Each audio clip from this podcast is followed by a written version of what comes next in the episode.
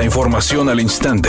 Grupo Radio Alegría presenta ABC Noticias. Información que transforma. Última oportunidad. Si no has actualizado tus placas próximas a vencer, hazlo antes del 30 de junio y aprovecha los montos máximos según el modelo de tu vehículo.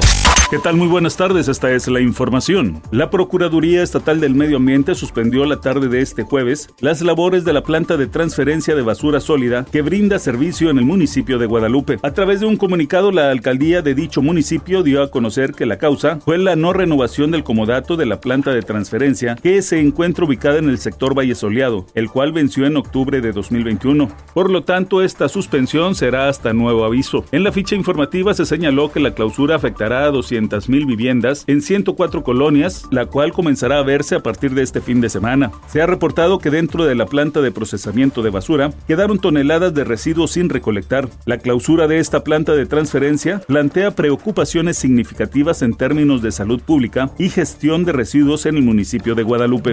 Luego de la renuncia de Adán Augusto López Hernández a la Secretaría de Gobernación para contender por la coordinación de los comités de defensa de la Cuarta Transformación y en consecuencia la candidatura presidencial de Morena, el presidente Andrés Manuel López Obrador determinó que el subsecretario de Derechos Humanos de la dependencia, Alejandro Encina Rodríguez, sea el encargado de despacho mientras se decide si lo ratifican o nombran a otro titular de la CEGOV. Se da esta renuncia en la circunstancia que estamos viviendo de que hay miembros del gabinete que van a participar en procesos. En este caso, para ser coordinadores de la transformación de México. Editorial ABC con Eduardo Garza. Mañana será un día de caos vial en el centro de Monterrey. Van a cerrar la calzada Madero y Pino Suárez desde las primeras horas del sábado. Esto debido a la marcha de la diversidad sexual. También hay evento en el Parque Fundidora y por si fuera poco hay tocada musical en el estadio de béisbol de los Sultanes. Y la verdad no hay tantos agentes de tránsito como para montar operativos en todos los lugares. Así que mejor si no tiene que ir al centro mañana, no lo haga o cárguese de paciencia, porque los atorones viales serán cosa seria este sábado en Monterrey.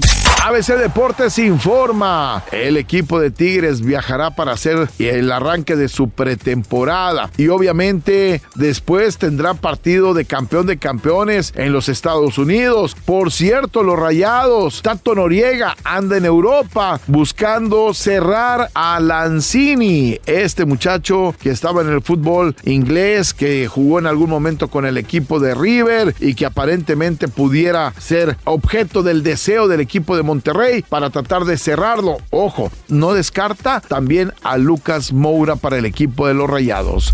Apio Quijano, integrante del grupo Cabá, dijo al interior de la Casa de los Famosos que Faye es muy especial, que por eso dejó el 90s Pop Tour. Comentó que aunque es fanático de la cantante, que la respeta como artista y gusta mucho de esa música, es muy difícil de tratar con ella. De hecho, las chicas de JNS y otras de las integrantes del proyecto nomás no pudieron hacer clic con la intérprete de la media naranja. Redacción y voz, Eduardo Garza Hinojosa. Tenga usted una excelente tarde.